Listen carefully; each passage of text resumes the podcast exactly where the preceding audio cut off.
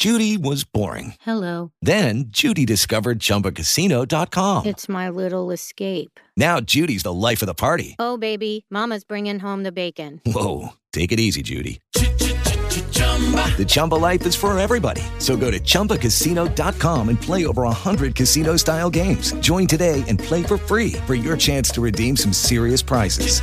chumba ChumbaCasino.com. No purchase necessary. Void where prohibited by law. 18 plus terms and conditions apply. See website for details. Hello, it is Ryan, and we could all use an extra bright spot in our day, couldn't we? Just to make up for things like sitting in traffic, doing the dishes, counting your steps, you know, all the mundane stuff. That is why I'm such a big fan of Chumba Casino. Chumba Casino has all your favorite social casino style games that you can play for free anytime, anywhere with daily bonuses. That should brighten your day a little. Actually, a lot. So sign up now at chumbacasino.com. That's chumbacasino.com. No purchase necessary. VGW Group. Void where prohibited by law. See terms and conditions. 18 plus. Muy buenos días, queridos inversores. Diario Mercados, hoy martes 22 de junio. Vaya paliza. Hoy no soy el panadero de la bolsa, soy el taxista de la bolsa. Ayer me pegué 11 horas y media en coche y no se me ocurre otra cosa que llegar aquí a la Côte d'Azur y eh, ver que el coche, que el otro coche que está aquí se está quedando sin batería y digo, coño, voy a ponerme aquí y me doy una vuelta para cargar la batería. De verdad que es para matarme. Pero bueno, ayer pude eh, terminar de echarle un vistazo a todo y eh, tenemos un día de mercado gracias a Alberto y a Fernando extraordinario. Titular, el tapering y el repunte de contagios por la variante Delta nos dan un nuevo sustito. Rotación de cíclicos a value.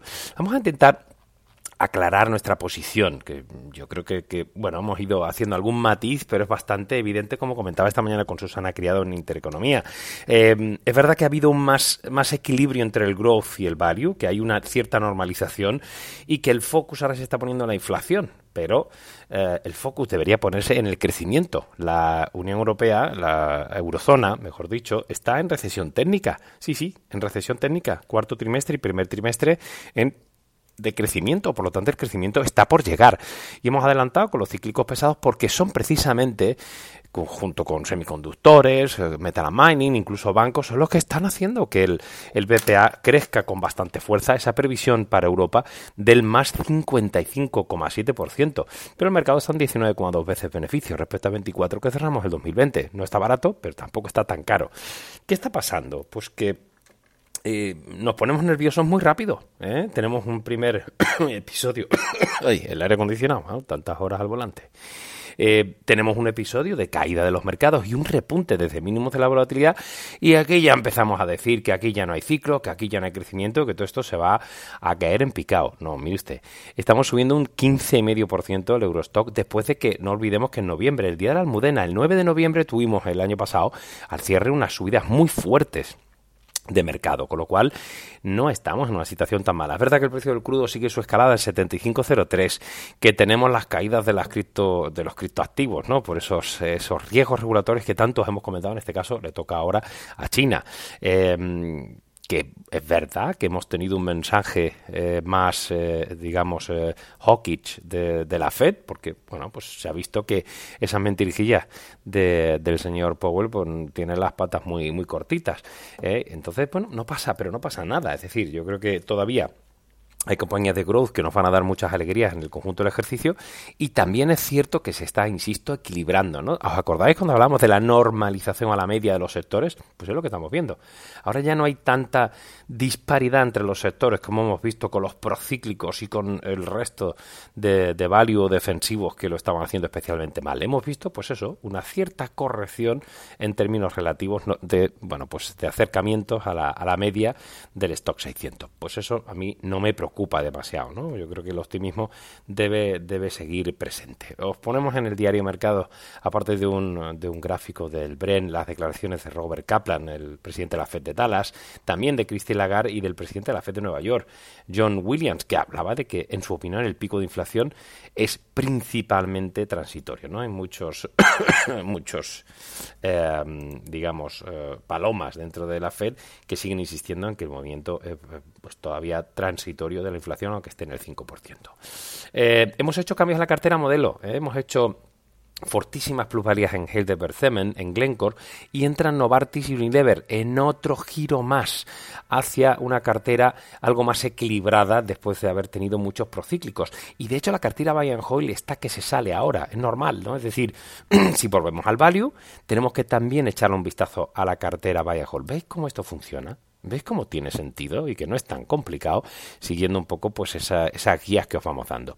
Os actualizamos todo el tema del coronavirus, hasta incluso la vacuna cubana Abdala, eh, que cuando he visto, coño, vacuna cubana y se llama Abdala, pues yo, vamos, me estaba ya tumbando en una manta y poniéndome mirando a la meca. Abdala, bueno, pues nada, a los cubanos. ¿eh? Eh, eficacia del 92,2% en la fase 3 de estudio. Muchos, muchas novedades al respecto. No hemos tocado la cartera de trading, no la teníamos muy cargada.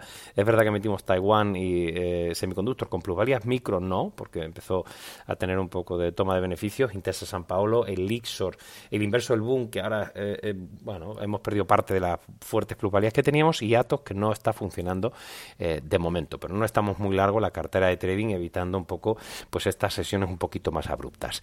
Eh, en la estrategia, en la nota de estrategia de hoy, precisamente hablamos del precio de la rotación. Em, de hecho, bueno, pues hablamos un poquito de todos esos sectores que, se hablan de, cíclicos, de todos esos sectores value, cómo ha ido cómo han ido performando, y cómo sectores como petróleo, bancos, autos y metales y minas han caído una semana en la que pues eh, sectores como pharma, health o household han subido, ¿no? Y eso pues empieza a ver que los cuatro mejores y cuatro peores empiezan a, a hacer casa a la media, como hemos comentado antes, ¿no? Entonces bueno, eh, la verdad es que la, nota es bastante interesante para centrarnos un poco en el tema que os venimos comentando en la entradilla. En cuanto a análisis de compañías, hablamos de ABN AMBRO, la entidad financiera holandesa, que, bueno, la metimos en la cartera modelo. Yo no voté a favor. Eh, es cierto que prefiero otros bancos como BNP de mayor calidad.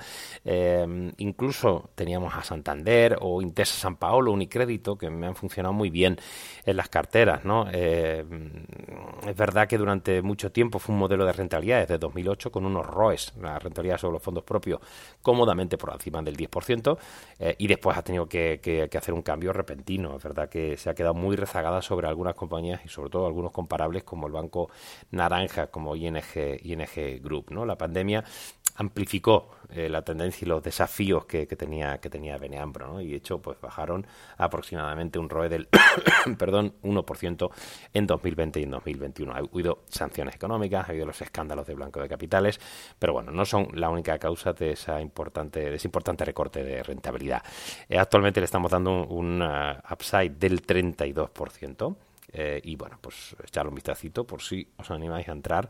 Nuestro analista es el rankeado número 2 de todos los analistas que cubre la compañía en Bloomberg. Y vamos con los cambios de la cartera modelo en la Alpha Value Active Portfolio Long, que em, está basada esa selección de valores europeos en el modelo Value Momentum. Metemos a Novartis, ¿eh? Eh, bueno, es un guiño hacia el value, ¿no?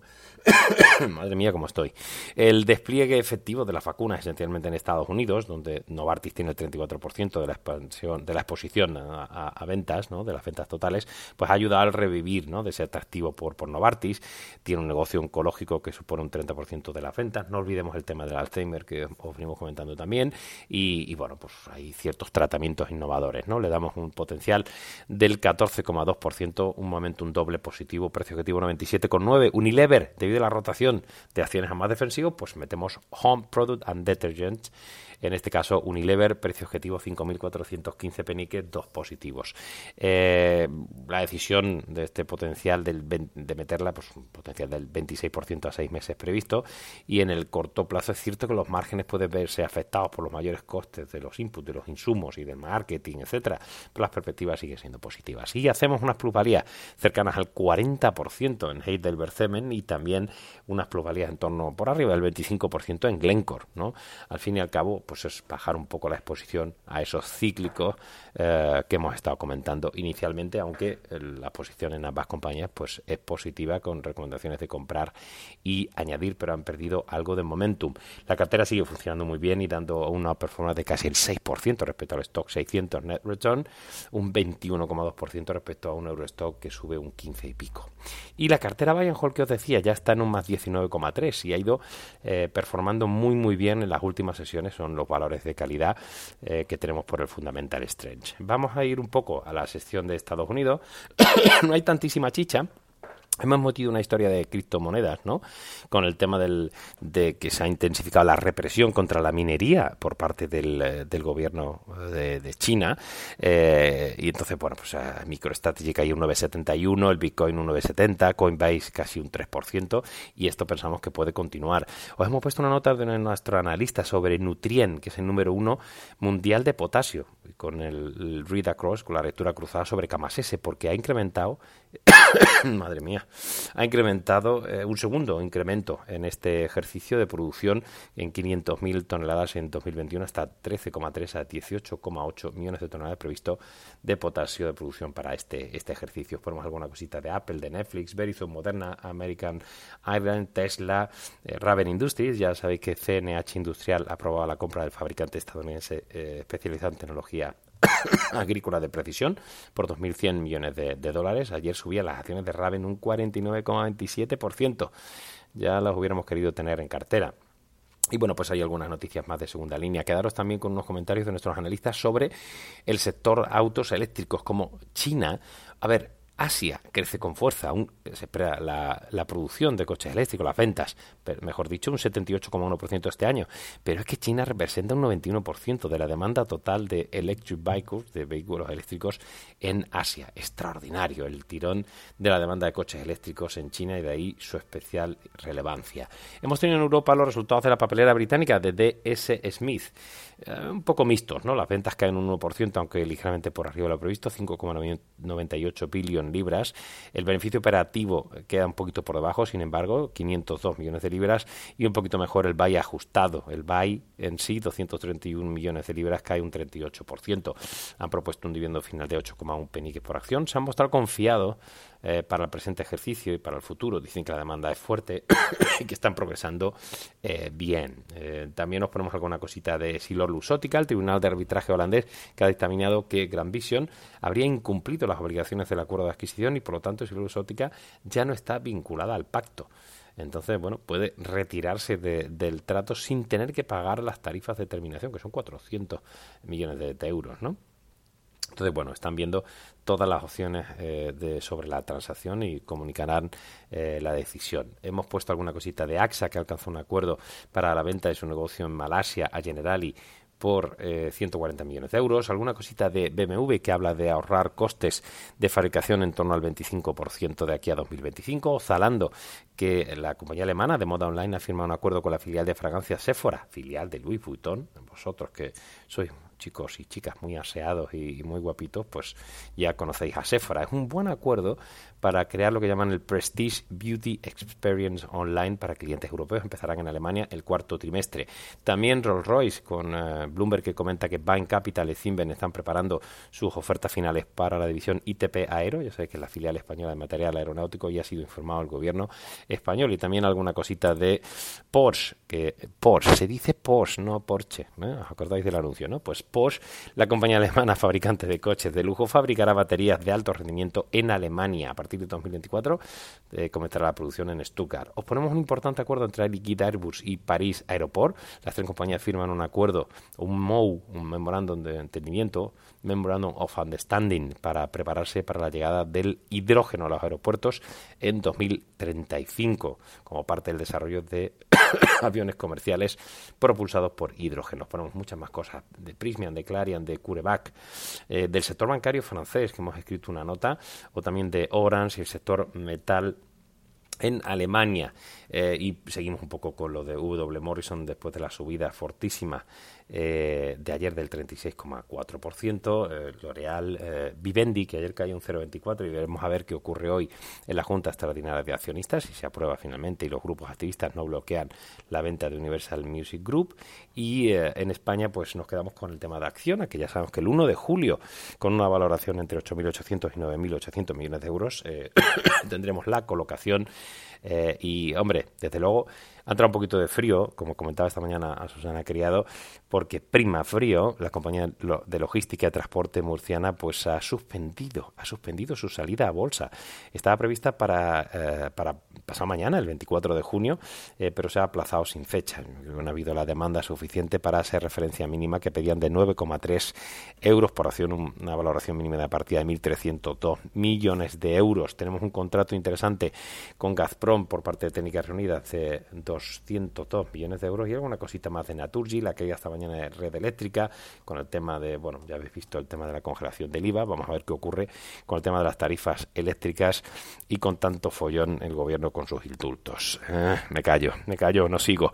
Hoy un día potente eh, en cuanto a en cuanto a noticias porque a las 8 tenemos eh, una una intervención de Jerome Powell ante la Cámara de Representantes. Así que estaremos muy atentos y parece que la calma ha vuelto a los mercados con unos índices que están bastante planos. Queridos amigos, mañana más, ya me tenéis por aquí. Un abrazo, adiós.